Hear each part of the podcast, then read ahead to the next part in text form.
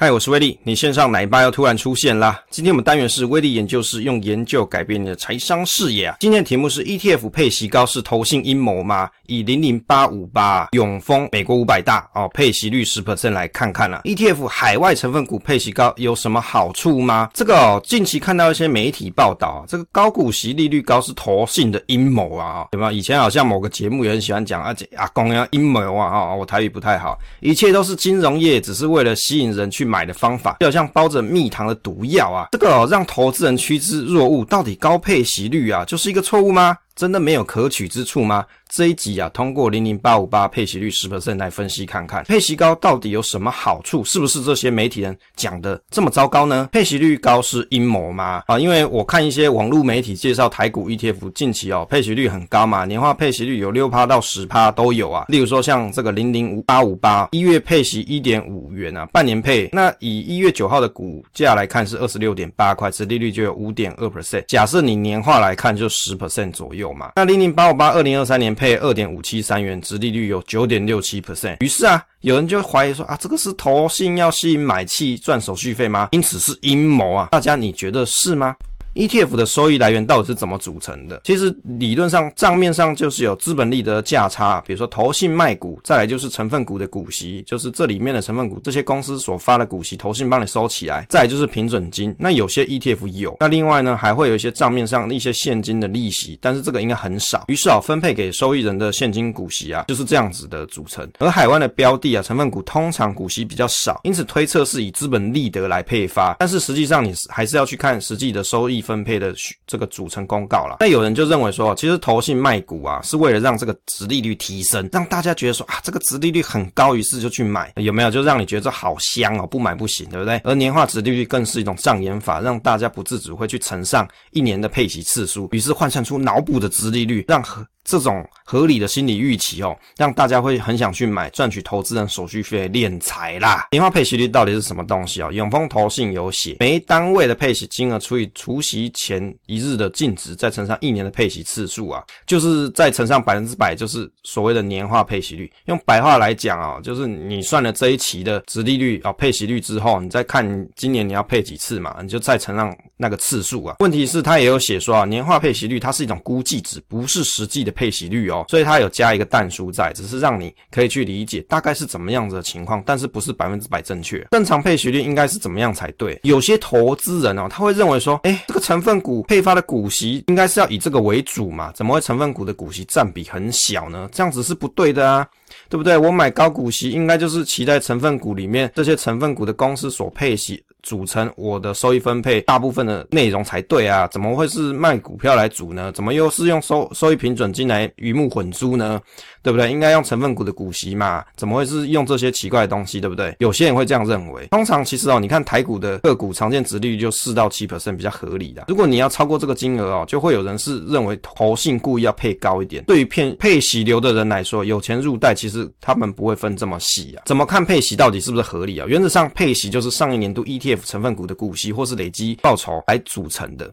那成分股啊，配息少，那收益分配就是以资本利得，就是价差的部分为主嘛。你会，你可以简单看一下，上年度的总报酬率小于你这一次的配发股利率或是殖利率，那其实就不合理嘛。因为你实际上账面上赚的钱就没这么多，但是为什么你的股利可以发那么多，就很奇怪啊。所以啊，投资人在追求股利率或是殖利率的同时，你不要去忘记检视是不是来源是合理的。检查合理的方式就是你要去了解它在去年度的总报酬率的状况，跟它这一次配发的股利率到底这个比例关。关系是不是合理？ETF 的配息不是多的钱啊啊！有人是这样讲啊，ETF 配息是自己的钱配给自己，于是有人就认为说不要配息比较好，累积在净值增长更好。其实你自己卖股也是自己权益变现啊，本质是一样的东西啊。卖出股票之后，股账面股数变少，权益不变。不管你是配息或是卖股，其实都是获利实现的一种方法，只是你要择时卖或是投信帮你卖这两个差别。可是这两个差别对于一些投资人来说的需求会有不一样的效果。我们要知道，其实高波动的标的很难长期持有与找时间卖股。为什么？波动大，你要卖股的时候，往往很难找到一个很好的卖点。不然你问问你自己，你几次卖股是找到一个很好的点？我相信还是有很厉害的一些朋友。我们呃群上理投资理财群上有些朋友很厉害，他卖股真的很厉害，这个我无话说，真的有这种高手。但是啊，大部分的人来说，你遇到这种波动大的行情呢，你要找一个好的卖股点，真的很难。你一定，即使你是定一个时间给自己，啊，比如说我每年一月一号，或是我每年十二月三十一号我要来卖股，但是当那个时间点的盘势它出现一个大幅的变化，比如说跌了或者是涨了，那你可能就会有一些想法就不一样。比如说跌幅深的时候，你看到账份账面的这种亏损，你很难忍受啊。但是标的涨了，账面有赚钱，但是你又想要长期持有，对不对？你又不敢卖，对不对？你又会觉得说啊，这个没有获利实现的机会，那账面上赚钱，你没有实实现获利，等于是你看得到吃不到，人性就很难长久。其实我觉得啊，不要去挑战人性啊，没有发生不代表不会发生。其实谁都可以骗，就是你不要骗自己。领配息原则上它就是一种自动停利机制，特别适合波动高的标的去克服人性的弱点呢。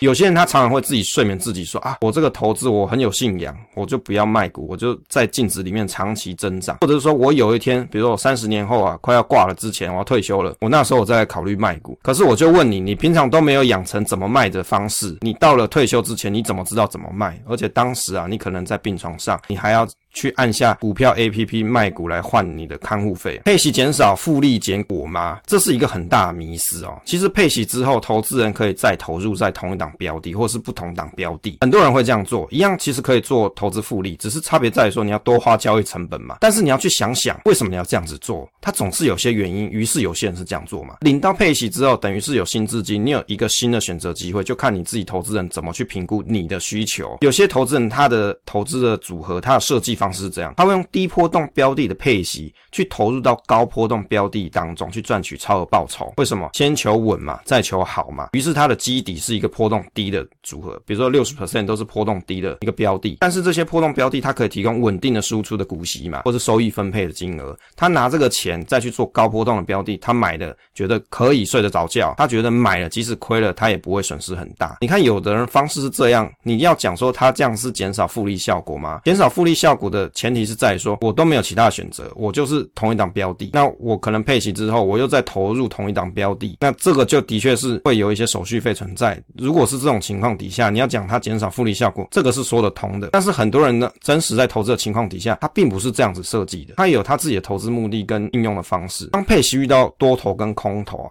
有一个说法是配息化，多头的时候 ETF 除息获利减少，空头的时候除息自己安慰自己卖在低点，配出的息没有。有参与到上涨的行情，真的是这样吗？好，大家可以去思考一下，这样子的说法是不是正确？当然，这个没有标准答案，我只说你可以去思考一下，这样东西这样子的说法到底合不合理啊？真实的情况可能是啊，我看到的啦。啊，我看我朋友的啦，我觉得真实的情况可能是这样。假设标的都不要配息好了，好，这个是有些投资人最爱，对不对？都不要配，都不要配，不要配，配我配给我干嘛？对不对？当多头的时候，账面很漂亮，为什么？因为里面有成分股的股息收入，还有资本利得增长嘛。投资人很高兴的时候，看到账面，也许是累积一段时间的投资啊，也许一年两年，哎，这个账面的浮盈看起来二十 percent 很棒，对不对？很棒。当空头的时候，盘势走衰。跌了二十 percent，结果一来一回等于怎样？四十 percent 蒸发掉。投资人这时候就受不了账面巨大亏损而出售股票离开市场啊！你会想，不是啊？我平常回撤，我就就我只是在想说，市场它跌二十趴，对不对？二十趴应该还好嘛？问题是，你没有想到，你当时有赚钱的时候，你账面上的这二十趴，对不对？这一来一回就四十趴损失，等于一百万少了四十万啊！很多人他会受不了，就离开市场。保留战果的重要性，你原本以为不配息的优点，多头的时候获利减少，反而变成空头的时候，又没有在适合的停利保留战果，而在空头的时候又受不了亏损卖在阿呆股。本来你认为的优点都变成了缺点，这样有比较好吗？你去想想这个逻辑。税务配息税务的问题不是多花钱吗？我们以这个永丰美国五百大这一档标的啊，零零八五八。这档标的来看，投资美股市场前五百大公司，实际上啊，它成分股大概只有买了一百七十档啦。那二零二三年配发大概是二点五七三元，殖利率有九点六七 percent。但是因为它是海外标的，因此它不是国内成分股嘛，那就不课股利所得税五四息啊。因此对于一些国内投资来说，就有节税效果，对不对？因为当你在买一堆国内的这种高配息的，不管是个股或是 ETF 来说，你要被课五税五四息嘛，除非你所得级距是五 percent 啊，你十二 percent 以上，原则上都是要多缴钱给政府。因此啊，对国内投资人来说，它就有节税效果。当尤其是所得级距高的时候，可以通过配置在国内发行的海外成分股的 ETF，当然你要买共同型基金也可以啦，来控制所得集聚啊。海外所得六百七十万不课税啊，成分股是海外标的的收益，这种配息收益的时候，六百七十万内不课税。当然，近期我有听到说可能要调到七百五十万，等正式法规出来的时候，大家再看看啊。自己卖股还要去缴这个证交税的千分之一，还有券商手续费，股价乘以股数再乘以零点一四二五趴，再乘上券商手续费折扣，因为每个人折扣不一样啊。有些人他常买卖，你折扣两折而已，像我的就六折，我很少买嘛，我就买了放着不动，我根本很少在买，很少在卖，那我当然没有什么好折扣。对于配息流的投资人来说，配息流派的投资人来说，其实这就是一个很好的选择。为什么？你自己卖股其实也要花钱啊，投信帮你卖，给你股息，成本就是会费十块嘛。重点是你不用花时间研究何时卖，少去抉择的困难，不按纪律卖股的问题。很多人以为啊，投资你纪律只有买股，不是啊，你卖股也要纪律，好不好？就像刚才讲的，你当你遇到盘势的起伏的时候。你遇到了这样子的情况，你真的卖得下手吗？卖股是需要纪律的。当有一天你需要靠股息生活的时候，卖股其实就是一个需要纪律的事情。为什么？因为你要用钱。但是人性就是，当你有选择的时候，就很难下手。为什么？人会犹豫啊。盘势差的时候，你还愿意卖吗？盘势好的时候，你会洗股，你会觉得后面可能还会再涨，我干嘛现在卖，对不对？你还愿意买卖掉吗？当你要退休要用钱的时候，你不用吃饭吗？怎么办？投信帮你卖，卖的成本会计其实它会算入整个，比如说 ET ef。里面的内扣费用只是不会反映在投资人自己的交易账面。比如说以零零八五八举例啊，一百一十年内扣费用大概是零点七八 percent，账面一百万的股票，您卖股票这个证交税大概一千呐，好，那手续费啊，券商要是跟你收钱嘛，打六折是八百五十五元，大概就是一共要。一千八百五十五元，S M P 五百追踪指数以这个为追踪指数的零零六四六啊，元大标普五百，它一百一十一年的内扣费用是零点四五 percent，但是不配息。你看这两者相差大概是零点三三 percent 啊。当然呢、这个零零八五八它所追踪指数内容不是 S M P 五百，只是它也是在投资美股的全市场，只是说它的方式有点不太一样，母体不太一样啊。但是我们可以去认为说啊，这是一个配息的内扣费用啊，你就看投资人自己去判断是不是省下卖股劳心劳力的时间是不是合理？因为零零六四六这一档标的，它原则上是没有配息的，可是，在零零八五八是有配，而且配很高。那你就要去想，这样子的内扣费，一个是零点七八哦，零零八五八零点七八，一个。是零零六四六，是这个零点四五 percent，相差零点三三。那我我要节省我自己的时间精力，这样子的费用到底合不合理，就要看投资人自己去判断。啊，零零八五八的内扣费用，我们这边有引用公开说明书啊，这里有写，大概是零点七八 percent 啊。去年呃一百一十一年啊，那零零八五八的追踪绩效，其实从比如说你从最近六个月看到。最近三年大约追踪误差是一到三 percent，为什么？因为我认为它还可以，原因是因为它其实没有买满五百档公司啊。那当然跟它的资金规模可能有关系，还没有办法买满五百。为什么买国内发行的海外成分股 ETF 哦？有很多人会有一个疑问说，你为什么不去买海外券商呢？你为什么不去付委托呢？你干嘛要去买国内发行的海外成分股 ETF？这不是无聊吗？还是你觉得钱多要给国内赚呢？其实哦，海外券商它当然有些问题嘛。你省你。你如果是投资国内发行的这种海外成分股 ETF，你省去海外券商会费跟自己换汇的麻烦，大家可能觉得这个好像没有什么什么大事，对不对？你去看有些论坛就会提到说啊，他汇了什么钱给美国的券商，结果对方说什么没收到钱，或者是从海外。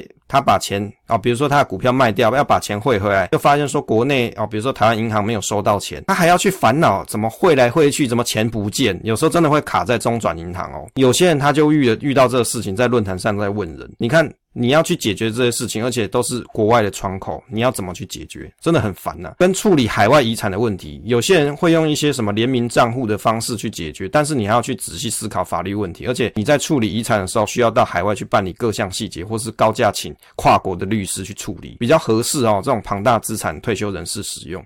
我们在过去啊，我忘了哪一季的节目内容有跟大家分享，有一个有一个兄妹。哦，这个哥哥他因为没有一些其他家，就这个妹妹，他在海外投资，海外券商投资两千万，但是有一天他他过世了，于是这一笔钱啊，他的妹妹要帮他处理，发现说啊，好麻烦哦，他要跑到那个地方，而且还要做很多的遗产的手续的内容，可能还要请律师啊去干嘛的，还要举证一些，哎，这个资产是属于他哥哥的之类的。后来他们就决定放弃这两千万，为什么？太麻烦了。所以你看哦，有些人在想说海外券商，我觉得在在你年轻的时候，你没有去想到遗产的东西，那个真的很很单纯。你也许就一笔钱就放在那里去做短线操作，或是你要做一些长期操作都可以。可是当你要认真思考，你要处理到遗产的问题的时候，海外券商它就是一个大麻烦。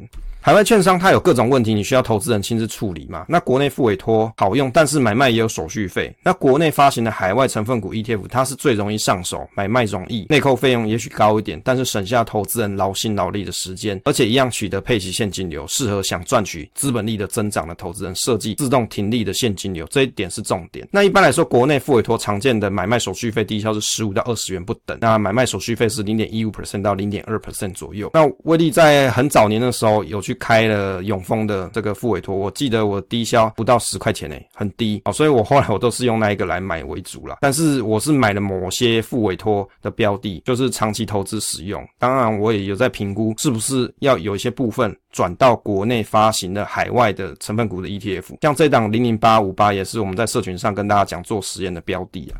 海外的高股息啊，不是更好吗？其实哦，有些人会想说，嗯，那你直接买美股券商或付委托买海外配息高的 ETF 或个股，不是更好吗？对不对？但是哦，台湾人你去买美股赚价差是不用缴税啦，但是配息入账之前会被扣三十 percent 股息税，可能可以退。有人成功，但是也有人不成功，也有人讲说这是这是不是你应得的啊？这不是应得的，有人是这样讲的。那手续费很麻烦，好像还要寄一些证件之类的。其实哦，台湾投信帮你卖股，收益内容大多是成分股的交易所的根本是一件很好的事情，好吗？只是你不不懂不懂这件事，为什么自动停利机制啊，还能省去你买海外高股息标的的预扣三十 percent 股息税的问题，一样可以赚到海外标的的绩效内容。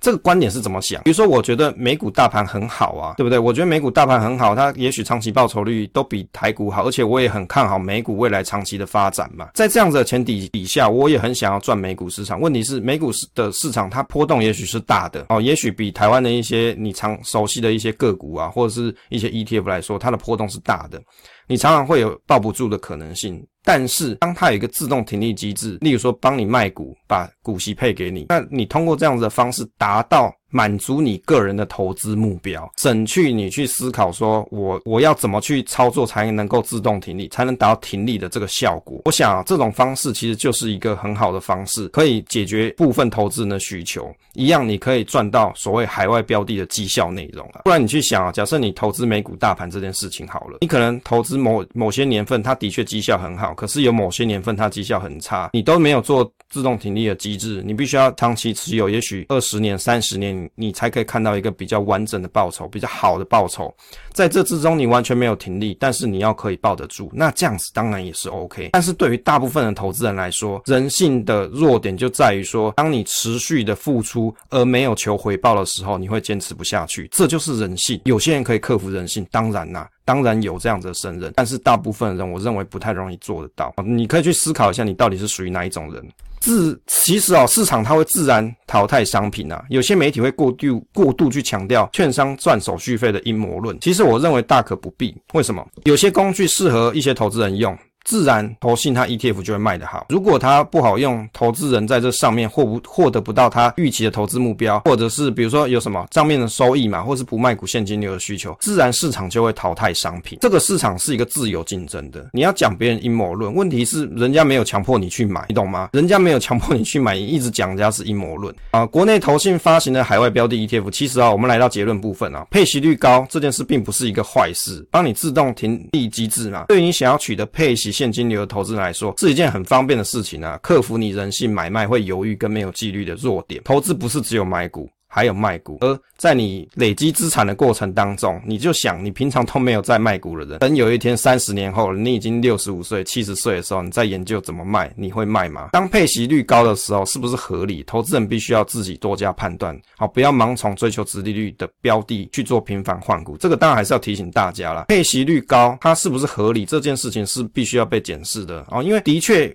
有些媒体他所提到，这些券商他可能会通过把殖利率拉高、配息率拉高的方式吸引投资人买进，没有错，这的确是有可能，因为人家要生存呐、啊，他也是希望可以去设计出符合社会大众期待的一种投资商品。但是我不认为它叫做阴谋论啊，应该是讲说它符合社会大众的期待的工具。但是这样子东西到底合不合理？它的报酬率有没有这么高？投资人必须要去思考。如果你在，因为这个很单纯，配息就是去年度的，不管你是资本利得或是股息收益加总在一起嘛。可是你今年配的东西是去年的这这个报酬，可是去年报酬却没这么高那，你今年还配这么多，要么就是你过去账面上没有配发出来的东西嘛，要么就是你是赔，等于是亏亏本在赔配这些配息出来啊。这个对于投资人来说，你还是要自己去思考一下是否合理啊。